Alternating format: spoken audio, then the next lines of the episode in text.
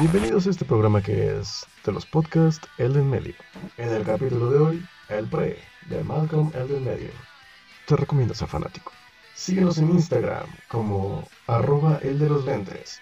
búscanos como de los podcasts El del Medio en Facebook, YouTube y Spotify. Corría el año 2000. Shakira y Luis Fonsi aún hacían reggaetón. Se estrenaba el tercer álbum de Eminem, The Marshall Mothers. La Champions la había ganado el Real Madrid. Sucedieron las Olimpiadas en Sydney. American Beauty ganaba el Oscar.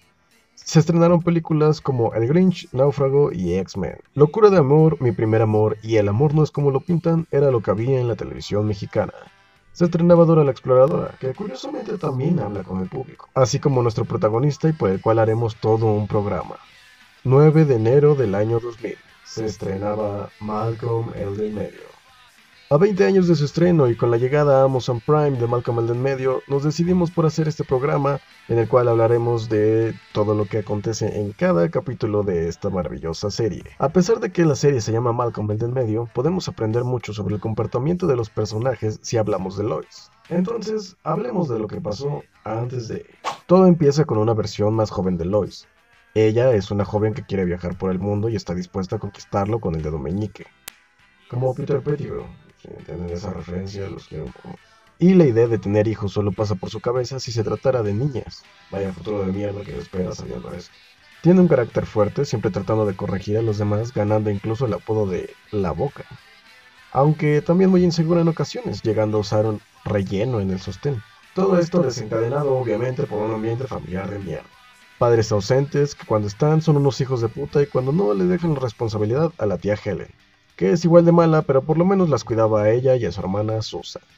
Aunque al final lo único que sabemos de la tía Helen es que... Se la comieron los gatos. Dewey, estás confundido. Pregunté por la tía Helen. Se la comieron los gatos. Oye, pon a mamá o a papá al teléfono. Hola. Papá, ¿qué le pasó a tía Helen? Te la comieron los gatos. Espera, Dewey sabe mejor lo que pasó. De los daños físicos y psicológicos que tendrán durante toda su vida Lois y Susan, nos iremos enterando conforme pasan los capítulos. Dato curioso.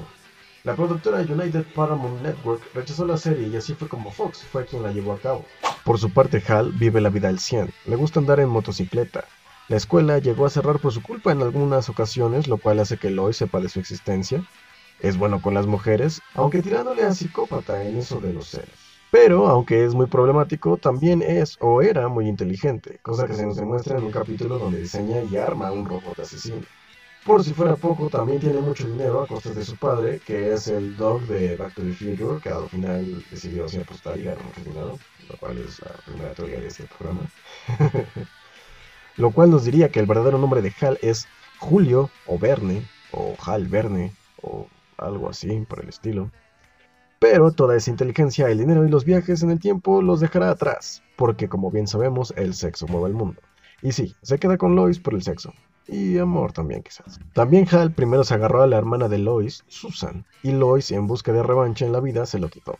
Cosa que le pasaría también a dos de sus hijos en el futuro. Hal, al ser un celoso psicópata que no le importa que sea el vecino o Tom Cruise en una película, no le permite a Lois siquiera pensar en otro hombre. Y le da un anillo sabiendo entonces que así ya la tiene apartada y que vive el patriarcado. Aunque ese anillo lo había comprado para alguien más.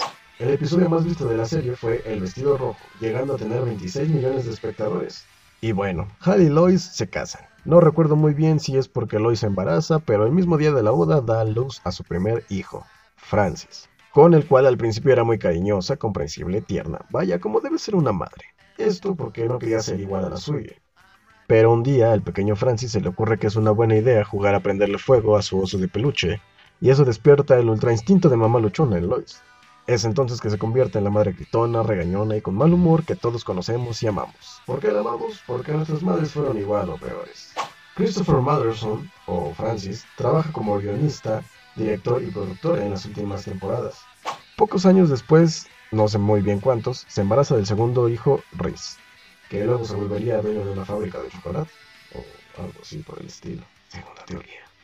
Con este quiso apresurar las cosas en el parto, ya que la pateaba por dentro demasiado fuerte, y luego cuando nació lo dejó seis meses, ya que él le mordía los pezones. Hal, al paso de los años, intentó hacer que Reese fuera más inteligente, enseñándole cosas avanzadas con canciones, pero no sirvió de nada. Gran parte de las escenas de esta serie se grabó con una sola cámara.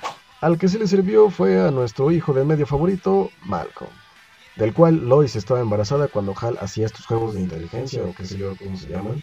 Así que Malcolm, como lo descubriremos en el primer episodio, es un niño genio teniendo un IQ de 165. Cosa que siguiendo la primera teoría de este programa no sería nada raro, ya que su abuelo es el Dr. Emmett Brown, que se calcula tiene un IQ de 180.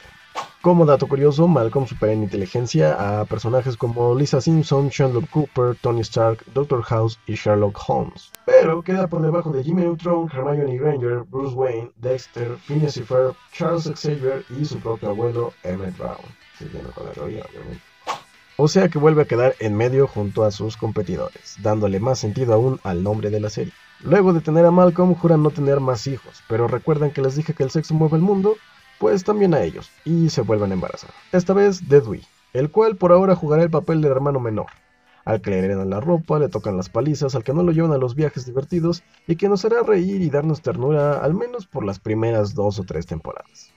El apodo Krillbone está basado en la película Little Shop of Horror. Durante todo este tiempo, más o menos unos 16 años, pasaron de vivir en un departamento de diseñador a una casa que se cae en pedazos lo cual nos da el mensaje de que si vas a vivir en una casa de mierda, por lo menos sabes que sea entretenido. O que no tengas hijos, como lo quieras ver.